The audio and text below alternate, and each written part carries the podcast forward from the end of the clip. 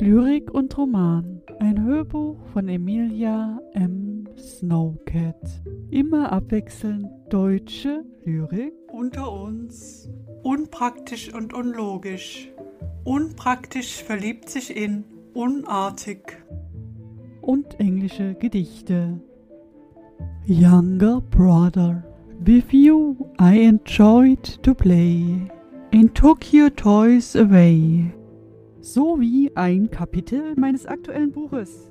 Hier ein Science-Fiction-Roman. Urlaub mit Raumschiff ungenehmigt.